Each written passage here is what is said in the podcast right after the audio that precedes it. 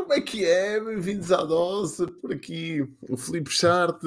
Pá, desculpa esta derrapagem, 6 horas e 2 minutos. Isto é uma derrapagem sacramental, mas tive aqui pá, um primeiro que me deixei dormir, que é uma coisa às vezes que acontece raramente, mas hoje aconteceu. Aquele minutinho a seguir ao despertador tocar, pá, só mais um minuto, pá, derrapou e foram quase 30. em vez de me acordar às 5, acordei eram 5 e meia da manhã. E isto já, pronto, já se nota no meu rosto, se nota, pode-se notar, pode-se notar na minha articulação verbal, na minha dicção, mas pronto, por isso peço desculpa. E depois estava aqui a olhar para os meus apontamentos de hoje da dose.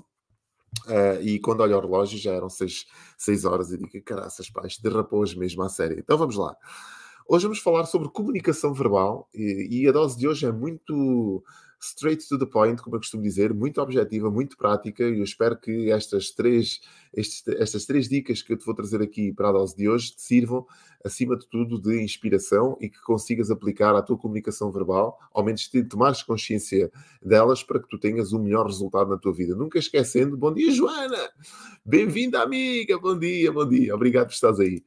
Nunca esquecendo que todas as doses, todas as dicas, tudo aquilo que eu partilhei aqui contigo serve um único propósito: mais e melhores resultados na tua vida. É isto que eu trago aqui, é isto que eu, que eu tento trazer, que é o espelho daquilo que eu faço. Eu nunca trago nada só porque leio, eu trago tudo aquilo que eu faço, tudo aquilo que eu aplico, tudo aquilo que eu meço e que me trazem resultados para a minha vida. É isto que eu trago aqui. E as temáticas que eu abordo têm todas a ver com comunicação, com marketing, com desenvolvimento pessoal, com marketing digital, liderança. Portanto, tem tudo a ver com áreas comportamentais, tendo a comunicação como base e como mãe de todas as nossas competências. Isto é importante ficar aqui dito, porque há muita gente que pode se cruzar com esta dose e não perceber muito bem aquilo que eu estou, ando aqui a fazer. Então, o meu objetivo é trazer-te inspiração para um dia e que esse dia, somado a muitos outros dias, sejam dias incríveis, dias espetaculares, para que tu sofras, entre aspas, passos por este processo de transformação e consigas trazer a tua melhor versão cá para fora. Então vamos lá, vou-te dar três dicas sobre comunicação, três ingredientes que influenciam fortemente a tua comunicação. Aponta, são só três ingredientes, por isso a dose de hoje é muito rápida.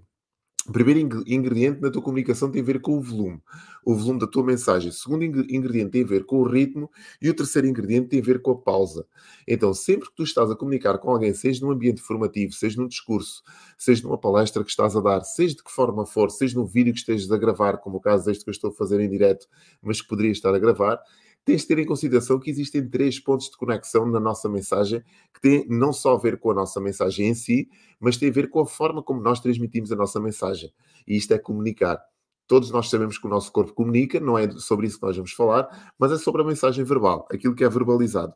Então, o volume, para que tu percebas, desperta os níveis de atenção. Se eu estiver aqui a falar e oscilar o volume da minha comunicação, eu falar mais alto e mais baixo, e ter o volume mais pausado, mais devagarinho, se eu oscilar, se eu tiver oscilações de volume, isto desperta os níveis de atenção da minha audiência. Então, sempre que eu quero que a minha audiência fique mais atenta, eu tenho que aumentar ou baixar o volume. Normalmente é o contrário. Quando as pessoas começam a falar mais baixinho, é quando nós começamos a prestar mais atenção. Repara, por exemplo, na escola. Quando as professoras gritavam para nós, queriam gritar para nós, a gente tínhamos aquele pico de, de disparo de alerta, mas depois voltávamos outra vez à confusão. Então, quando nós queríamos que a turma se calasse, o que é que a gente fazia? O que é que os professores faziam? Aqueles que sabiam, falavam baixinho. Quanto mais baixinho falavam, mais atenção provocavam na nossa audiência. Porquê? Porque as pessoas querem perceber o que é que a pessoa está a dizer. Então precisam de fazer menos barulho. Então o volume desperta os níveis de atenção. Depois o ritmo. O ritmo rompe a monotonia e é o segundo ponto que tu tens que perceber que também um, existe e que tu podes tirar partido dele. Um tom de voz muito monocórdico, pouco ritmado, pode causar uma mensagem, pode passar uma mensagem enfadonha, uma mensagem que até pode ter interesse, mas agora repara, imagina só o que é que era se eu chegasse aqui todos os dias de manhã e começasse a falar sobre a dose e a dose que se cria uma temática dinâmica que te provocasse inspiração, tivesse este tom monocórdico não provocava o mesmo, o mesmo impacto. Então é isto que tu tens que perceber. Se tu queres impactar uma, a tua audiência com a tua mensagem, tu tens que ter oscilações de ritmo, tens que abrandar quando é necessário abrandar, mas também tens que acelerar, aumentar o ritmo quando é necessário aumentar. Isto faz com, com que a tua audiência esteja conectada contigo, eh, que existam sempre oscilações no ritmo da tua, da tua mensagem. E depois, a última, que é a pausa. E a pausa gera atenção gera alerta. Sempre que há uma pausa numa comunicação, as pessoas ficam atentas, mais atentas ainda, como se fosse um suspense. Não há nada pior do que um silêncio bem, ou melhor, neste caso, não há nada melhor do que um silêncio bem introduzido numa comunicação. Ou pior, porque Porque o silêncio também pode ser comprometedor. Quando eu estou a comunicar contigo e eu fico em silêncio e respeito esse silêncio, respeito o momento de pausa, pode ser comprometedor. Gera alerta na minha audiência. Então é importante que tu respeites as tuas pausas. E há muita gente que, por quererem ter um vocabulário articulado, um vocabulário fluido, não respeitam as pausas e matam as pausas com aqueles ganchos, com aquelas pontes de. Uh, uh, uh, então, a tua comunicação, sem estas pontes, sem estes as prolongados, é mais rica. Porquê? Porque tu estás a respeitar a pausa.